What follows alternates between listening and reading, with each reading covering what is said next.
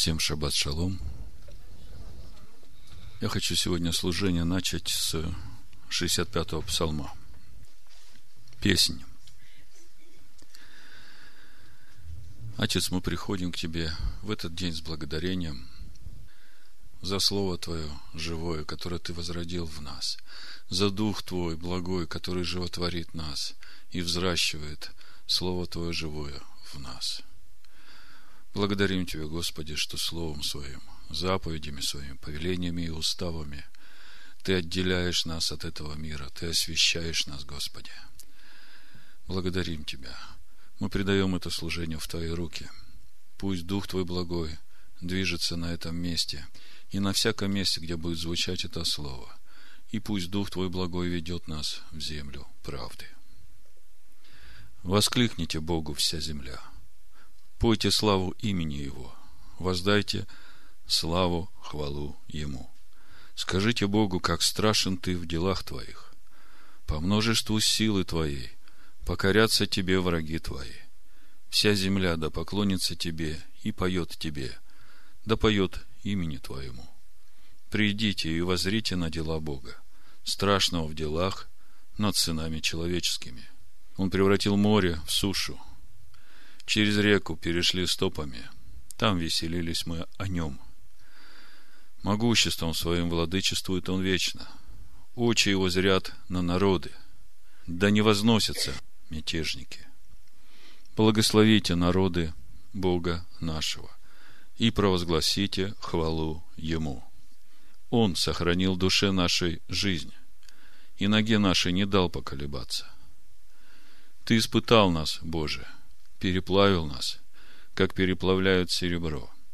Ты ввел нас в сеть, положил оковы на чресла наши, посадил человека на главу нашу. Мы вошли в огонь и в воду, и ты вывел нас на свободу. Войду в дом твой со всесожжениями, воздам тебе обеты мои, которые произнесли уста мои и изрек язык мой в скорби моей. Всесожжения тучные вознесу тебе, с воскурением тука овнов, принесу в жертву волов и козлов. Придите, послушайте, все боящиеся Бога, и я возвещу вам, что сотворил Он для души моей. Я возвал к Нему устами моими и превознес Его языком моим. Если бы я видел беззаконие в сердце моем, то не услышал бы меня Господь. Но Бог услышал, внял глаз умоления моего Благословен Бог, который не отверг молитвы моей, не отвратил от меня милости своей. И в продолжение этого псалма я хочу еще прочитать из Евангелия Матвея, 9 главы, 35-38 стих.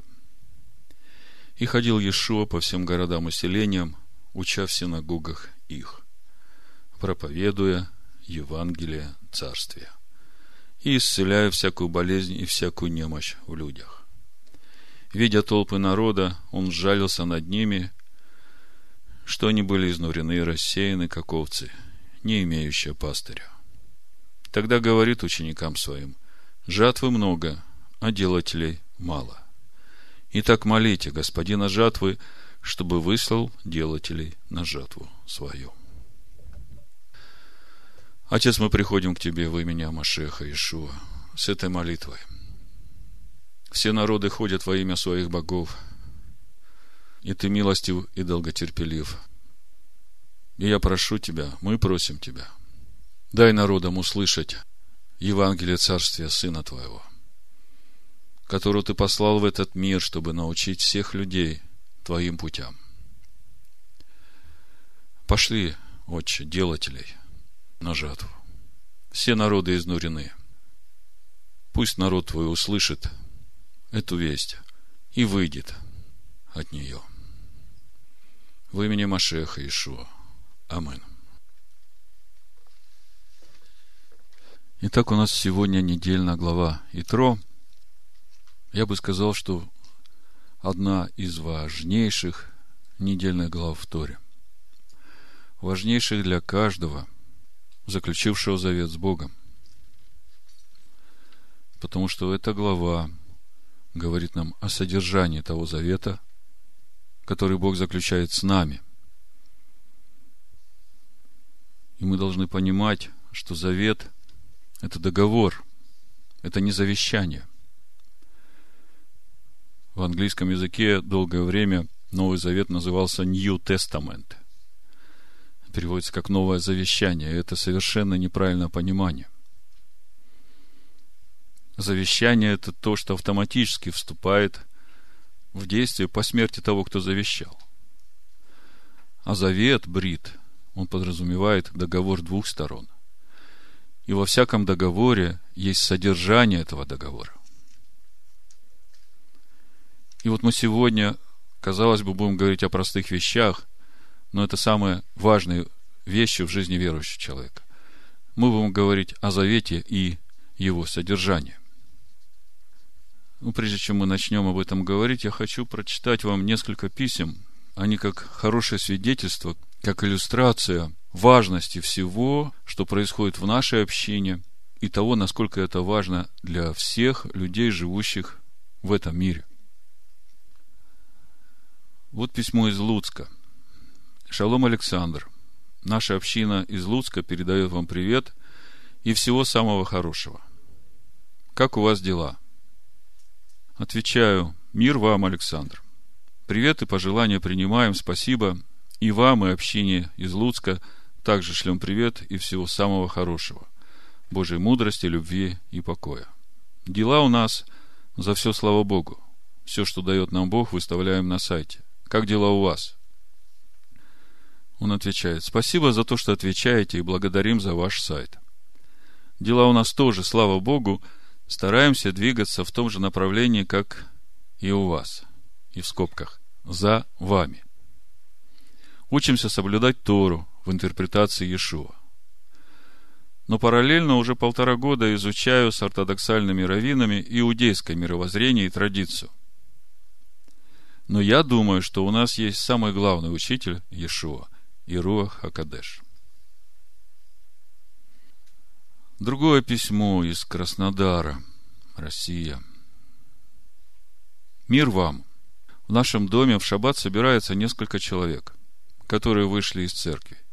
Есть и евреи. Пока собираемся на дому, так как в Краснодаре нет мессианской общины. Люди по три часа добираются до нас из станицы. Группа небольшая, прославляем Бога, молимся, разбираем недельные главы, стараемся утверждаться в пути Господнем. Есть еще желание понять тот путь, по которому мы приняли решение идти. Слушаем ваши проповеди и Наума, и Алекса, и в шаббаты размышляем. А в течение недели делимся своими переживаниями духовными. Стали уже как семья. У нас огромное желание, чтобы в Краснодаре была община. Где можно просмотреть информацию на сайте, как создавалась ваша община, чтобы нам иметь пример – мы хотим снять дом для того, чтобы собираться там и проводить школы, молиться и так далее. Напишите про десятину, как по слову, пожалуйста. И ваш совет. Есть ли от вашей общины миссионерская школа по организации общин? А если есть миссионеры, которые готовы приехать, чтобы основать в Краснодаре общину, мы будем очень рады. Или какие-то другие варианты. Но именно в таком учении – так как это очень близко в том, в чем мы приняли решение идти. Заранее спасибо. Еще письмо из Белоруссии. Шалом алейхим, Александр. Передаю вам приветствие и пожелания и дальше следовать в познании истинной воли нашего Отца от всей нашей небольшой общины. Слушаем ваши уроки, и дух мой радуется – это то, что Бог открывал от начала, но учителя в кавычках отвращались от этой истины. Отец сохранил и растил это семя в моем сердце. Я хотел бы спросить вашего совета об устройстве служения в общине, так как сейчас есть у нас некоторая неопределенность по форме и порядку служения, по роли пастыря в общине и глубине соединения с иудаизмом и в отношениях с христианскими в кавычках общинами. Мы пока находимся почти в полной изоляции и просто нуждаемся в общении с братьями, познающими правду Царства Божьего, как и мы. с наилучшими пожеланиями и любовью Машеха, исполняющий обязанности пастора общины такой-то из города такого-то. Я ему отвечаю, шалом, Александр и община. Спасибо за ваши молитвы и духовную поддержку.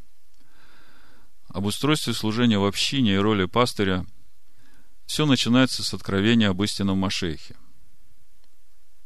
Помните, Ешова Петру говорит, вот на этом откровении, которое ты получил, что Мессия – это Сын Бога, живое Слово, вот на этом откровении я, Ешуа Машех, буду строить свою общину. И вот именно с этого откровения начинает строиться община. Бог дает человеку это откровение, Бог приводит к этому человеку других людей, которые имеют это же откровение. И Бог Духом Своим начинает учить этих людей, погружая в это откровение. И именно так мы устраиваемся в Дом Божий через познание истинного Машеха. А по форме, какое может быть служение, все как Дух ведет. Я думаю, самое важное это иметь личное общение каждому с Богом. Об устройстве служения в общине, роли пастыря, все начинается с откровения об истинном Машехе, и задача пастыря под водительством Духа Божия вести овец в полноту возраста Машеха через познание Слова. Относительно глубине соединения с иудаизмом и в отношениях с христианскими общинами, главное – это послушание Духу и освящение Его имени. Все исследуйте, хорошего держитесь. Традиция и иудейская комментарий – это хорошо, но приоритет должен оставаться не за Талмудом, а за Торой и учением Иешуа. Просто слушайте свое сердце, что Дух говорит. А в отношениях с христианскими общинами воевать с ними не надо в кавычках. Относитесь к ним со страданием, с любовью, помня о том, что и вы несколько лет назад были такими же, и только по милости Бога сейчас увидели свет. Тем, кто хочет у вас учиться, учите. Тем, кто хочет с вами спорить и доказывать свои доктрины, не спорьте. И не пытайтесь доказывать, просто молитесь об этих людях. Помните, что Бог хочет, чтобы все люди спаслись и достигли познания истины. И мы не воюем против плоти и крови, а против духов злобы поднебесной ложных учений, которые не могут устоять против истины. Поэтому просто несите истину и свет. С любовью о Машехе Ишу Александра Гиенко. Вот еще одно письмо с Украины. Мир вам. Десять лет я являюсь членом церкви евангельских христиан-баптистов. Пытаюсь вникать в себя и в учение. По возможности постоянно. Молюсь, проповедую. С какого-то времени по внутреннему духовному влечению стал рассуждать о том, что христианство не может быть оторвано от иудаизма, а только раскрывать его. А Мессия, Христос, Машех, открывает путь нам к условно ветхозаветному в кавычках отцу Адонаю, но такому же живому, которому мы молимся, Отче наш. Конечно же, верой я воспринимал триединство Божье, и, откровенно говоря, так быстро полностью не могу расстаться с этим мировоззрением. Есть какой-то страх предательства, вера отступничества, что ли. Ведь рушится одна из основных доктрин римского христианства. Простите, но внутри горит вопрос. Откровение, ведение, голос Бога или лжеучение? Есть природный внутренний духовный страх и трепет – страшно принять и страшно отбросить. Много молюсь об этом. Большинство родственников – члены э, церкви ЕХБ, евангельских христиан-баптистов. Поэтому тут прибавляется психологическая нагрузка сохранения семейного мира и взаимопонимания. Я выслушал большую часть всех ваших проповедей и уроков, в том числе и выход из Вавилонской блудницы. Конечно же, это имеет эффект разорвавшейся бомбы в кавычках. Тут трудно прокомментировать. Я продолжаю участвовать в заповеди хлебопреломления, проповедую, молюсь в церкви, но в основном уже Отцу в имени Иисуса Христа. При этом соучаствую в стандартном богослужении. Не готов пока говорить со служителями на эту тему. Я хочу полностью утвердиться в этом откровении, чтобы в итоге, скорее всего, быть отлученным. Ведь понимание, что Христос не Бог Отец, что нет личности Святого Духа, что триединство – это языческое преподнесение единого Бога Аданая, все это является полным отвержением доктрин евангельских христиан-баптистов, даже при том, что это не католицизм и не православие с иконами, молитвами святым, Деве Марии и так далее. Ведь лжеучением признана община свидетелей Иеговы, где Христос не Бог. Ибо отрицание божественности Иисуса Христа в стандартном христианстве признается лжеучением духа Антихриста. Вот эта постановка вопроса, я как бы не могу ее принять по отношению к нам. Отрицание божественности Иисуса Христа. Вы понимаете, о чем я говорю. Но как же тогда Шма Израиль? Как видите, сильно не хватает помимо аудиопроповедей прямого диалога и общения. Если вы найдете несколько слов в комментариях, я думаю, вы нередко сталкиваетесь с такими поисками у новообращенных членов вашей общины. Буду очень благодарен. Есть еще несколько вопросов. Есть ли родственные вам общины в Украине? Я посмотрел несколько видео Киевской мессианской общины и крайне смущен. Впечатление иудейской харизматии с элементами шоу. По характеру ваших проповедей и песен у меня сложилось впечатление, что в вашей общине все более благоговейно. Как вообще обстоит с образом богослужений у вас и в мессианстве в целом? Ну, если говорить о мессианстве в целом, то есть несколько статей, в том числе и в книге. Я объясняю, почему мы не отождествляем себя с сегодняшним мессианским движением. Я бы сказал, что мы иудеи, верующие в Иешуа, или по-другому мы соблюдающие заповеди Бога и верующие в Иешуа. Как вы можете прокомментировать тот факт, что лично Иисусу физически поклонялись ученики? Матвея 2.11, Лука 24, 51-53, Матвея 28-17, Матвея 14-33. Ангелы и апостолы при подобных попытках запрещали, ведь это допустимо только Богу. Ну, что тут сказать? Вот в сегодняшней недельной главе исход 18.7 мы тоже читаем, как Моисей встречает своего тестя Иофора. В седьмом стихе мы видим, Моисей вышел навстречу тестю своему и поклонился, и целовал его, и после взаимного приветствия они вошли в шатер. Моисей согрешил? Или он просто показал свое уважение к своему тестю? Когда мы читаем, что также в Новом Завете люди кланялись Иешуа, они просто высказывали ему свое уважение. Почему ангелы запрещали в подобных ситуациях? Э, ну, есть разница э, поклониться в знак уважения и почтения или же э, кланяться раболепствовать. То есть, вот такое поклонение, как раболепство, это уже как бы возвышение до статуса Бога, там, того, кому ты кланяешься. А вот э, единственное поклонение ради возвышения того, кому кланяешься, допустимо только Всевышнему.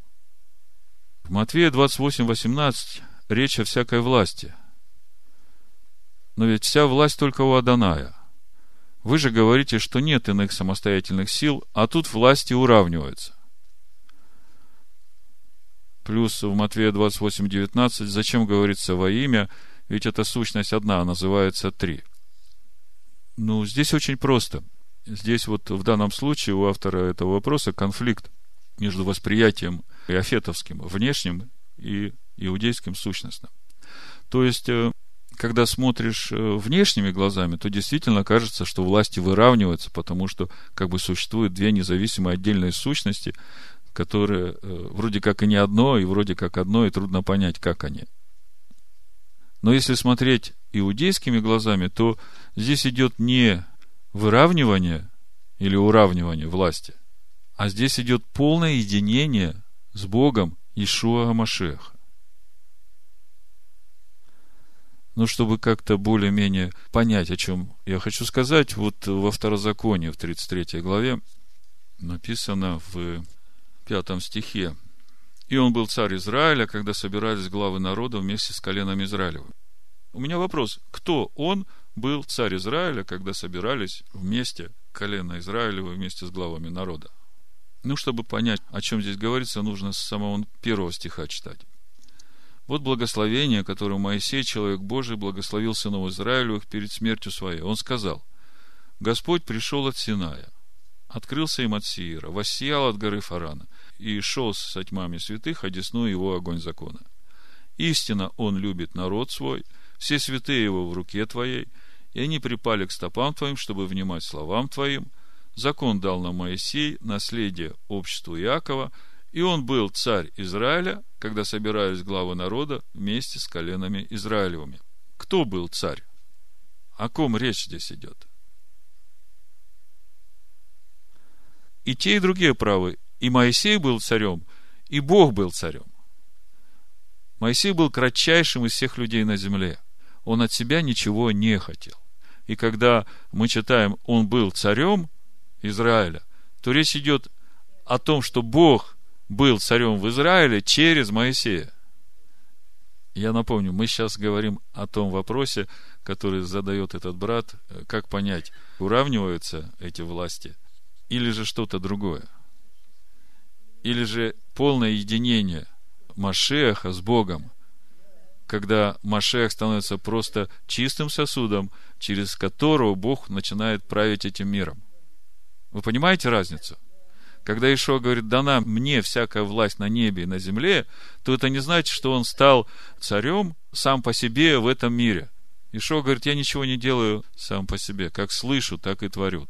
То есть, чтобы правильно понять иудейское понимание вот этого э, делегирования власти, речь не идет об уравнивании властей, а речь идет о единении Машеха, Мессии Израиля с Богом, полном единении, когда Бог воцаряется в этом мире в своем Сыне – и вся воля Бога на земле исполняется, как и на небе. Вот что значит дана мне всякая власть. Какая, по вашему мнению, судьба ждет все те миллионы христиан, которые искренне веровали и веруют согласно новозаветнему христианству? Ну, допустим, речь идет о классических доктринах евангельских христиан-баптистов, где нет изображений, иконы и так далее. Но присутствует римская а не иудейское растолкование истин. Ну, Писания говорят, доколе мы все не предстанем на суд Христов, лучше никому не судить. Поэтому какая судьба ждет, Бог знает. Но я знаю, что Бог и сегодня еще обращается к своему народу, чтобы он вышел из вавилонского плена, от вавилонской блудницы, а Бог своих знает – Если к вашей общине приобщается новый человек, какая процедура его членства? Его перекрещивают в кавычках? Или что вы практикуете в отношении принимающих иудейское мессианство баптистами и прочими деноминациями? Мы обновляем завет в имени Амашеха Иешуа, а не с триединым Богом. Но самое важное в этом обновлении завета – это не какое-то одноразовое действие, типа погрузить в воду. А самое важное – это вот этот ежедневный, постоянный труд в познании истинного Машеха через погружение в Слово Божие, через водительство Духом Бога, через вникание в себя, в учение, чтобы все время сравнивать, что во мне противостоит этому. То есть самое важное погружение в истинного Машеха, чтобы Машех в тебе укоренялся – становился сильнее, больше, в конечном итоге, чтобы он возрастал во всю полноту возраста Машеха. Вот в этом смысл всякого человека, который присоединяется к этому учению. И я по опыту могу сказать, что много людей к нам присоединялись и даже э, разово погружались в обновление завета. Но когда дело доходило до того, что нужно регулярно работать с Писаниями, изучать Тору, а вот чтобы вникать в себя, э, тут что-то происходит с людьми. Люди хотят все готовое получать. Они не хотят трудиться. Легко прийти э, один раз на служение там в субботу, порадоваться, потанцевать, принести жертву хвалы. У Экклезиаста написано, когда идешь в Дом Божий, это 4 глава, 17 стих – Наблюдай за ногою твоею, когда идешь в Дом Божий. И будь готов более к слушанию, нежели к жертвоприношению, ибо они не думают, что худо делают. Вот когда ты идешь в Дом Божий и не думаешь о том, что ты плохо делаешь, неизбежно нужно вникать в себя и смотреть, что меня разделяет с Богом. А для того, чтобы увидеть, что меня разделяет с Богом, мне надо узнать, что Бог называет грехом. А для того, чтобы мне узнать, что Бог называет грехом, мне неизбежно надо вникать в закон, который дан после по причине преступления. Потому что законом познается грех. Здесь как раз и находится весь этот объем духовной работы каждого отдельного человека э, в познании истинного Бога.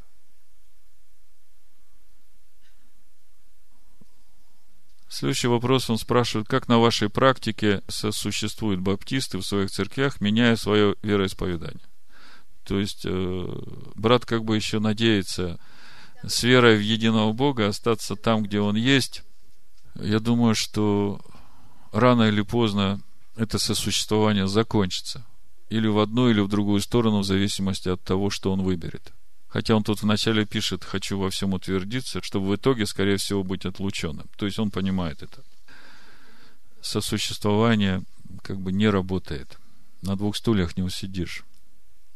Еще вопрос. Все же, как тогда, не молясь Иисусу Христу, поблагодарить Его за Голговскую жертву? Поблагодарить за искупление, за Его личное участие в моем спасении, за Его терпение и ходатайство перед Отцом. Как попросить Его о прощении и совете, поддержке как человека Христа, прошедшего этот путь.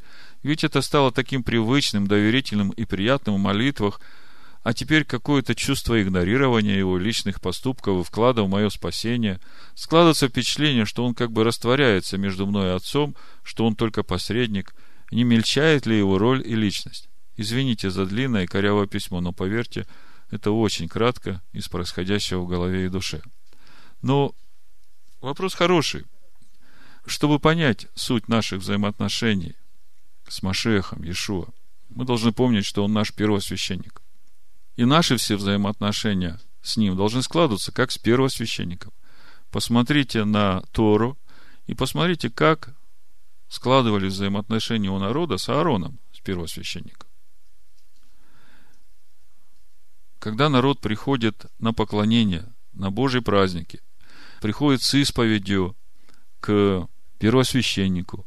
Ну, чтобы приступить к празднованию, нужно сначала принести жертву за грех, потом жертву всесожжения. Мы читаем устав праздника э, Йом-Кипур, 16 глава книги Левит. Мы видим, как э, сначала израильтянин подходит к первосвященнику со своей жертвой, возлагает руки на голову этой жертвы и исповедует перед Богом и перед первосвященником. Все, что он сделал. А потом уже первосвященник. Все это исповедует перед Отцом. Послание Время, 4 глава, с 14 стиха. Итак, имея первосвященника великого, прошедшего небеса, Иешуа, Сына Божия, будем твердо держаться исповедания нашего – Ибо мы имеем не такого первосвященника, который не может сострадать нам в немощах наших, но который, подобно нам, искушен во всем, кроме греха.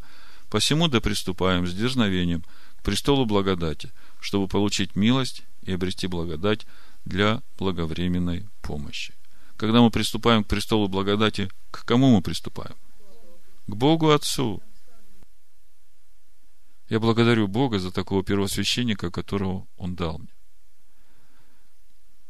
нету никакого умоления. Он нам для того и дан, чтобы вести нас к единению с Отцом.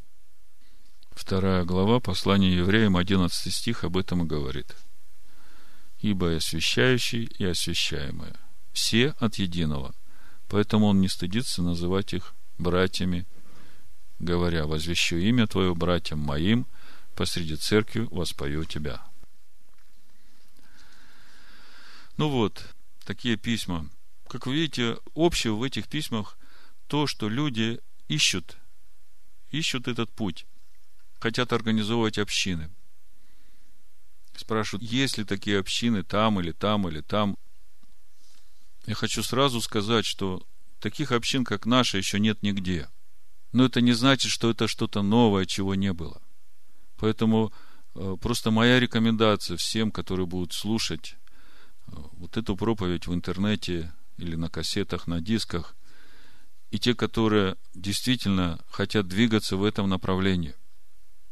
Начните сначала молиться этой молитвой, которой мы молились в начале служения, чтобы Бог послал делателей, господину жатвы.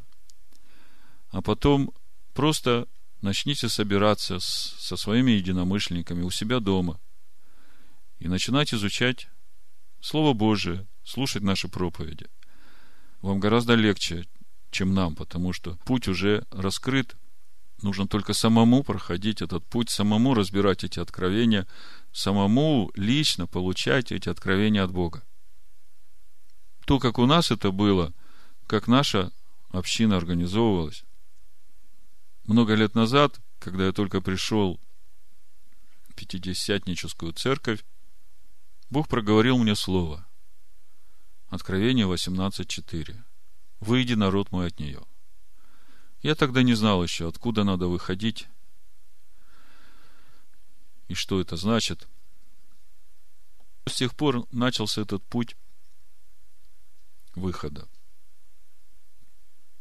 И собрались единомышленники – нас было вначале совсем немного. Мы собирались дома, у нас собирались дома. Как домашняя группа.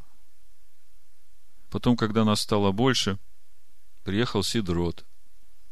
Было такое большое евангелиционное служение. Он рукоположил нас, как он сказал, пятикратное, пятигранное служение. Рукоположил пять человек на служение в этой общине. И община тогда родилась. На сайте у нас написано на титульной странице об этом. Община родилась как духовная единица в этом мире. Самое интересное, что с тех пор мы Сидорота ни разу не видели. И он ни разу не поинтересовался тем, как у нас дела. Но я понимаю, что в этом тоже был замысел Бога, потому что Бог нас хотел вести совсем новым путем, который, в общем-то, давно забытый старый. Путем веры первых учеников Иешуа. И мы долгое время собирались вместе, даже арендовали помещение, собирались вместе. И мы не были регистрированной общиной.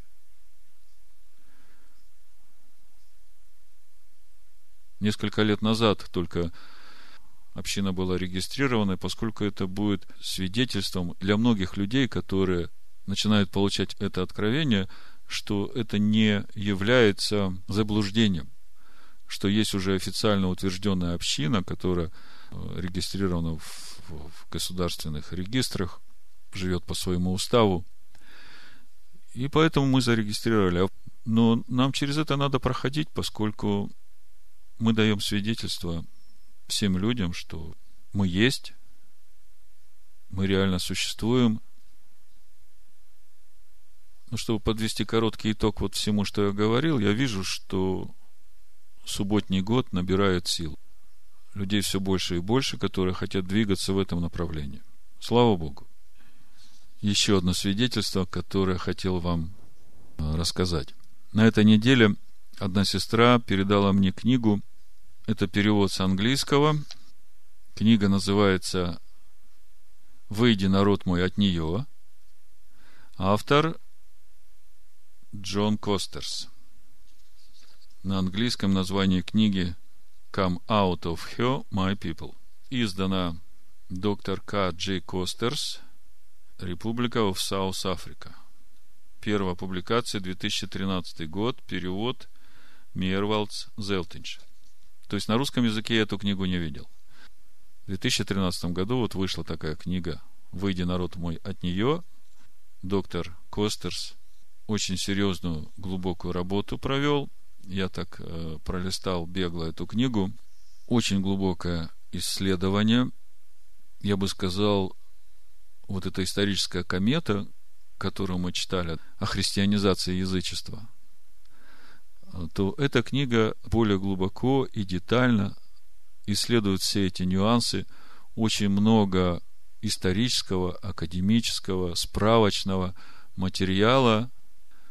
Главная мысль, которая меня, в общем-то, заинтересовала, вот в оглавлении, первая глава, называется «Молитвы солнцу объединились с христианской верой».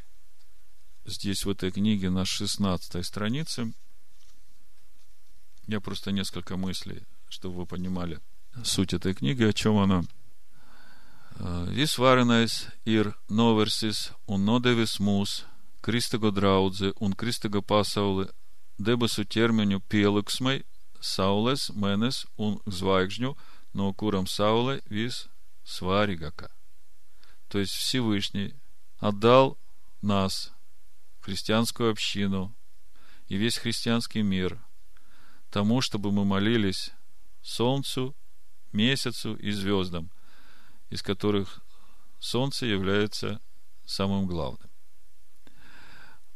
Он это делал и раньше с Израилем. Об этом мы читаем в Деяниях апостолов 7, 38, 39, 42. Я просто прочитаю. У Амоса это тоже есть в пятой главе. И вот эта сама постановка вопроса меня впечатлила. Я как бы в этом разрезе даже не думал об этом. Мысль понятна, да? Вот смотрите, что в Деяниях э, Стефан говорит, и Джон Костерс во всей этой книге раскладывает буквально по абзацам, каким образом, где, когда и как произошло и по сей день происходит вот эта молитва звездам, солнцу в христианской драудзе сегодняшней. Значит, в книге Деяний в седьмой главе, то, как было это с Израилем, мы читаем 42 стих. «Бог же отвратился и оставил их служить воинству небесному, как написано в книге пророков. Дом Израилев, приносили ли вы мне заколение и жертву продолжение сорока лет в пустыню? Вы приняли скинию Молохову и звезду Бога вашего Римфана, изображение, которое вы сделали, чтобы поклоняться им, и я переселю вас далее в Вавилона. Об этом же в Амоса 5 главе 25-27 стих. То есть, автор этой книги доказывает, что то же самое снова произошло со всем христианским миром. Э, вот некоторые цитаты на 18 странице тут же. Он говорит, уже какое-то время нам открылось, как, значит, церковь молится этим небесным воинством. Нам открылись потрясающие выводы, которые идут из четырех источников. Это заставило нас открыто об этом сообщить взывай громким голосом, никого не щадя, это Исайя 58 глава. Значит, э, дальше он приводит эти источники. Первое. Oxford Classical Dictionary Second Edition. Значит, э, словарь классический, оксфордский, второе издание, страница 233, говорит, Константин объединил непобедимое солнце с молитвой Христу это сообщение подтверждают еще три авторитетных автора. В общем, он приводит здесь еще три источника, которые всего четыре. Значит, э, Франц Каммонс, Джонс Фергусонс и Лигис Лега Грамотас, которые все, значит, свидетельствуют о том, что Богом Константина был Бог Солнца, и он, э, значит, э, в эту форму поклонения Богу Солнца как бы привязал все христианство, и с тех пор произошла подмена самого Ишуа, истинного Мессии. Вот меня впечатлило на странице 87 несколько моментов в этой книге. Прочитаю. Значит, поисследуем дальше слово «иесо». «Иесоус». Согласно древней греческой религии – мы нашли другие родственные имена того же самого варианта Иосас, Иосион, Иосиус в древнегреческой религии. Даже в Индии мы находим э, похожее имя Иса, Вайисси, как э, бога Шивы, одно из имен. Только некоторые исследователи заметили сходство между индийским Иса, Вайиси, египетским Исис и греческим Иосо. А, но я тут сокращаю, что был дан Спасителем во многих языках, в том числе Африкас, Валаду, Раксту Тулкаемс. Подумайте, в Африке, в Южной Африке человек э, увидел, что все сегодняшнее христианство находится в поклонении воинству небесному в своих молитвах. Вот такое коротенькое вступление к сегодняшней недельной главе. А теперь давайте перейдем к недельной главе, потому что то, о чем я сегодня буду говорить, оно как раз э, нужно этим людям, которые сейчас э, стоят, э, можно сказать, на пороге самого важного решения в своей жизни. Как идти дальше, каким путем идти дальше. Как могло такое случиться, что вот то сегодняшнее христианство находится так далеко от той веры, которую проповедовал Иешуа и его апостолы. Его апостолы. Его апостолы.